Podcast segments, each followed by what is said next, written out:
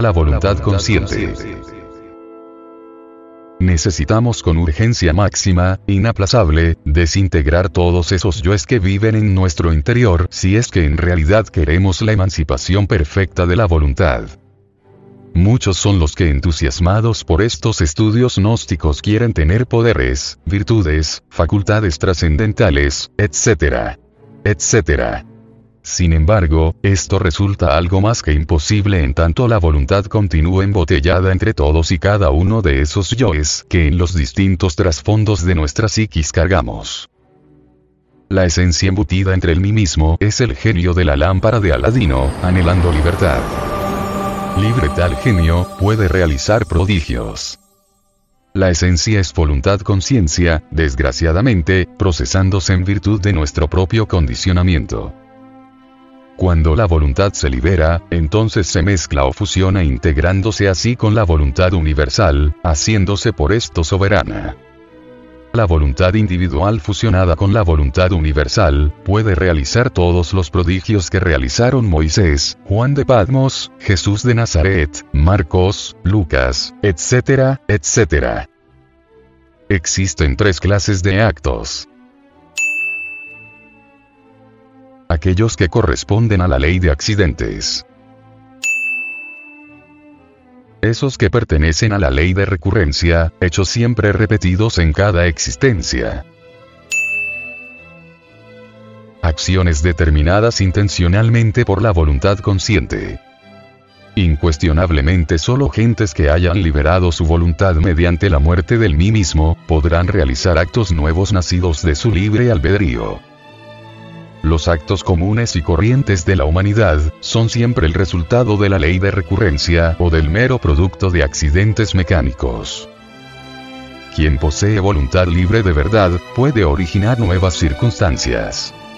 Quien tiene su voluntad embotellada entre el yo pluralizado, es víctima de las circunstancias.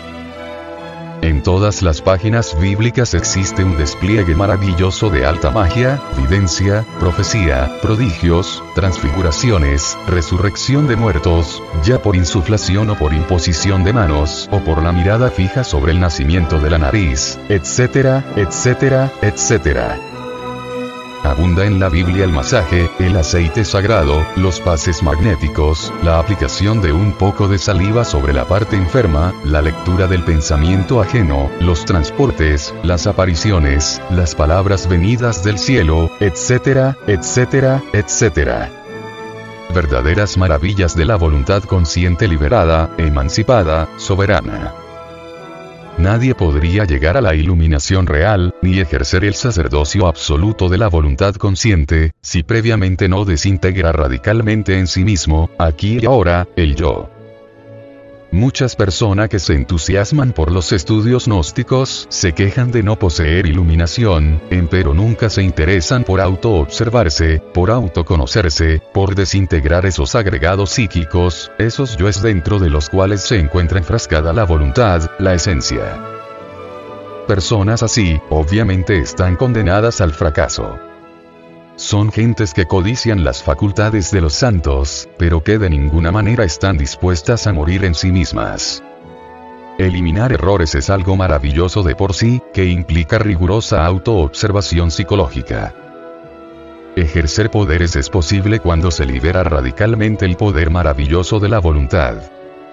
Infortunadamente como las gentes tienen la voluntad enfrascada entre cada yo, obviamente aquella se encuentra dividida en múltiples voluntades que se procesan cada una en virtud de su propio condicionamiento.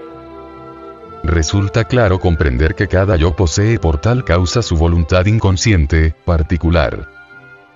Las innumerables voluntades enfrascadas entre los yoes, chocan entre sí frecuentemente, haciéndonos por tal motivo impotentes, débiles, miserables, víctimas de las circunstancias, incapaces.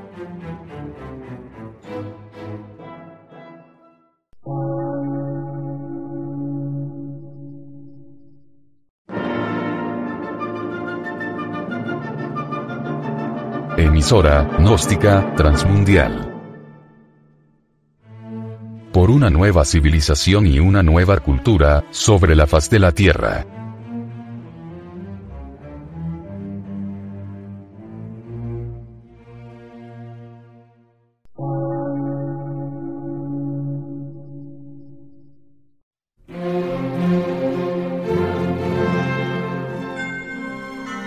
Medio de radiodifusión, científico, artístico, místico y filosófico, de la Asociación Colombiana de Centros de Estudios Gnósticos, Antropológicos, Psicológicos y Culturales. A. C.